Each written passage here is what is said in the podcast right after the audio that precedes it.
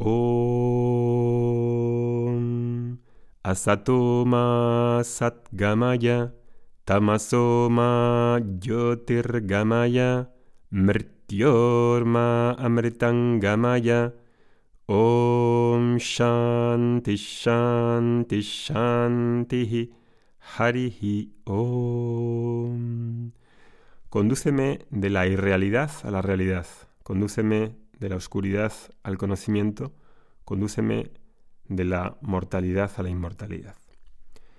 Hablaba en el podcast anterior del placer de los versos de las escrituras como la Bhagavad Gita, las Upanishads. Es un placer similar a leer, porque esos versos pueden ser también leídos, en definitiva. Sin embargo, hay una diferencia enorme entre ser un lector, entre leer un libro y ser un alumno, un adhikari. Pero ¿qué diferencias hay entre leer por cuenta propia, como lector, como curioso, y ser un alumno? Hay muchas. Un alumno es una persona que ha decidido buscar ayuda, que pide ayuda, que solicita ayuda. ¿Por qué? Pues porque nos damos cuenta de que hay unos problemas en nuestra vida que no podemos resolver por nosotros mismos.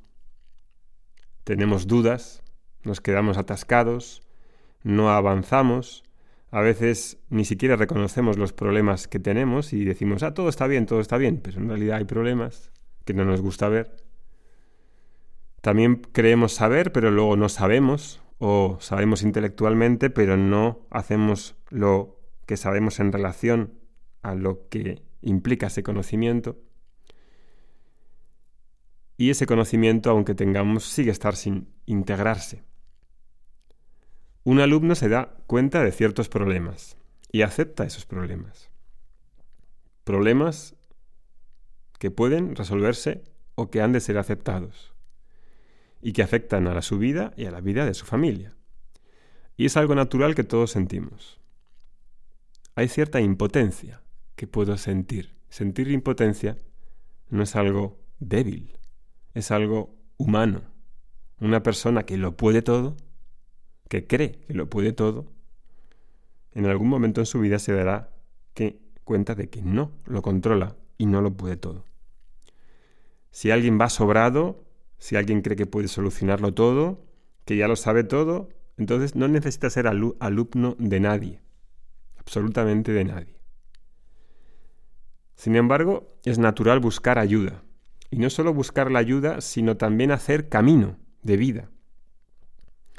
Y es natural que si busco ayuda y quiero hacer camino de vida, pues busque a alguien que me pueda ayudar y que solicite ayuda.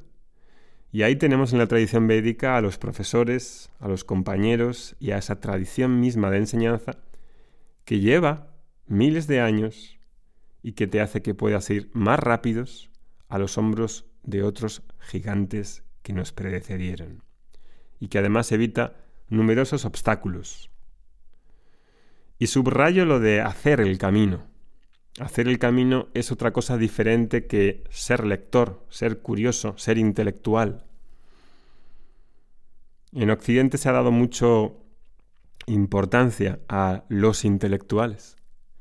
Y está muy bien, porque tiene que ver con ver, con el conocimiento, con el discernimiento. Pero una persona puede ser muy intelectual y puede ser un auténtico patán, puede ser un auténtico incompetente, una persona no íntegra. Una persona moral puede ser perfectamente. Una persona que quiere hacer el camino es diferente que un intelectual, que un...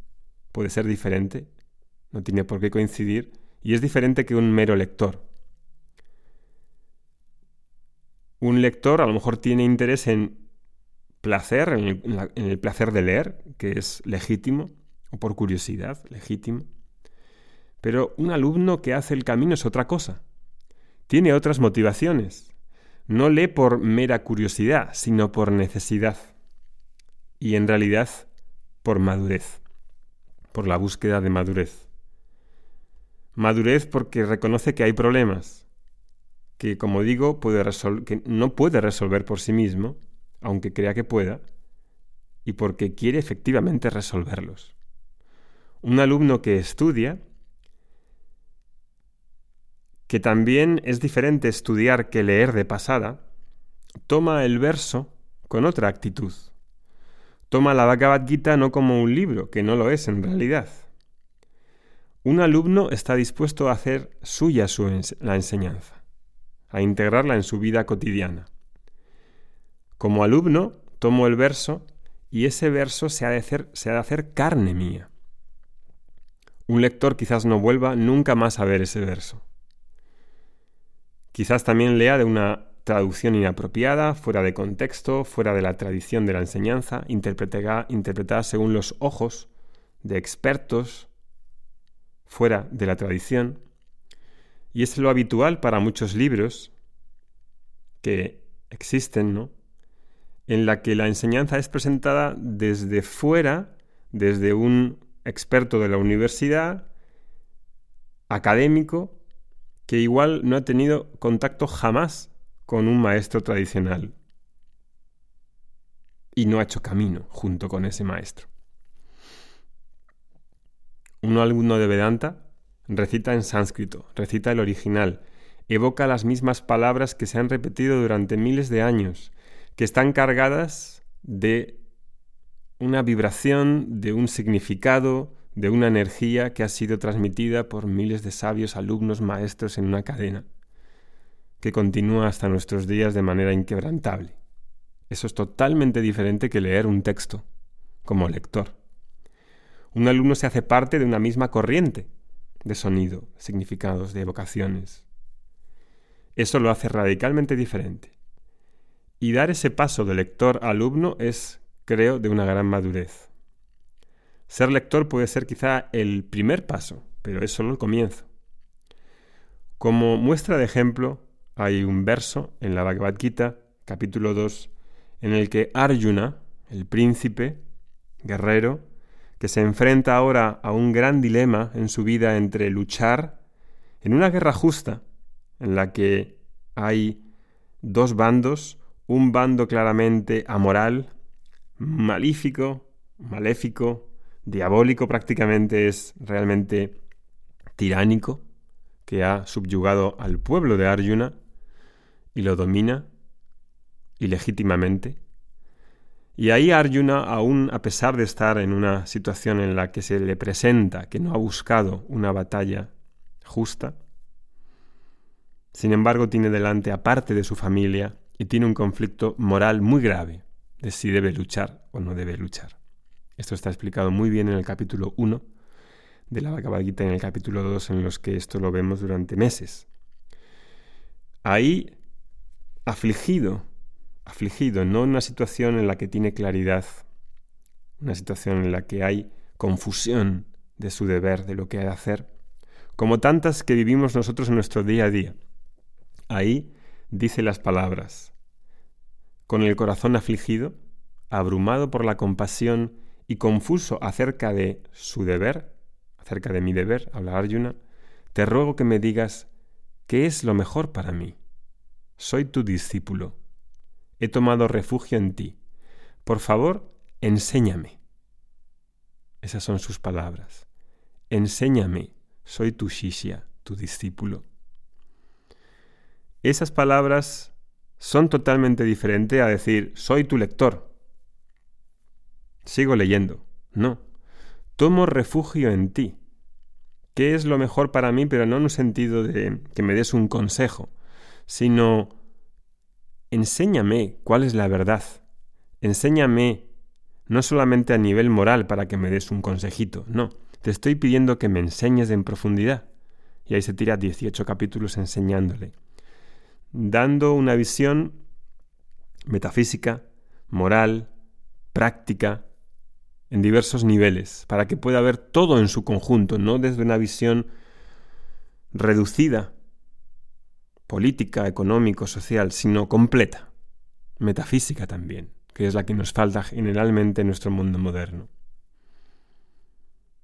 He tomado refugio en ti, soy tu discípulo, enséñame.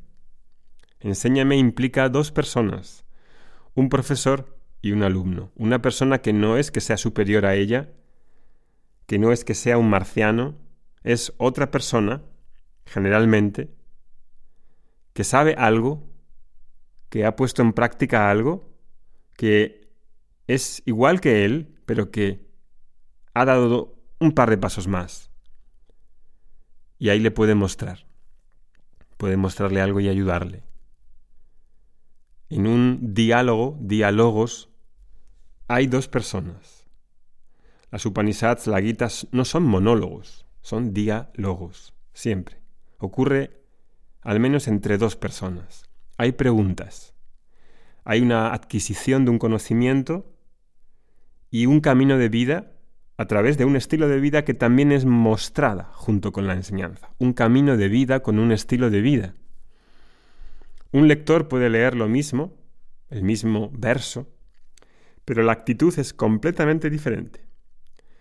¿Cómo se percata un lector del estilo de vida alrededor de esos creadores de esos diálogos y de todo lo que hay alrededor? No lo puede saber porque si no está dentro de la tradición, y la tradición no solamente viene con el texto, sino viene con un montón de cosas alrededor. Desde la comodidad del salón no es posible conocer ese camino de vida. Como lector no es necesariamente alumno, porque además, si eres lector, ¿quién está ahí para responderte? ¿Quién está ahí para cuando tengas dudas?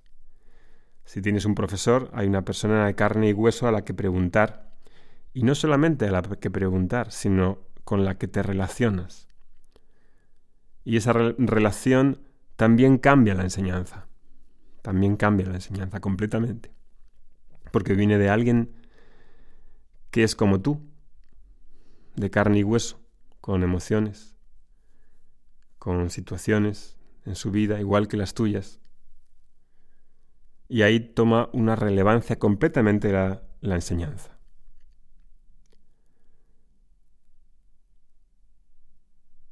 Igual uno dice, bueno, pero el autor es tal maestro.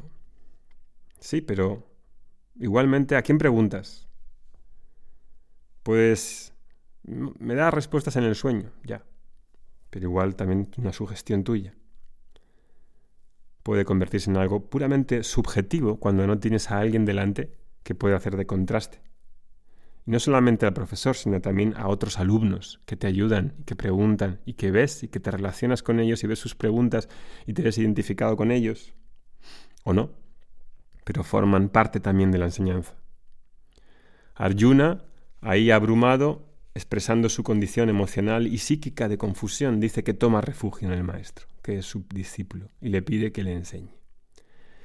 Ahí cada uno ha de saber cuándo quiere pedir esa ayuda, cuándo quiere ser enseñado, cuándo quiere dar un paso adelante para pasar de la superficialidad de ser lector alumno de la Bhagavad Gita, de los sutras, de las Upanishads, de toda la literatura vedántica que nos han dejado los maestros. Om Shanti Shanti Shanti Harihi Om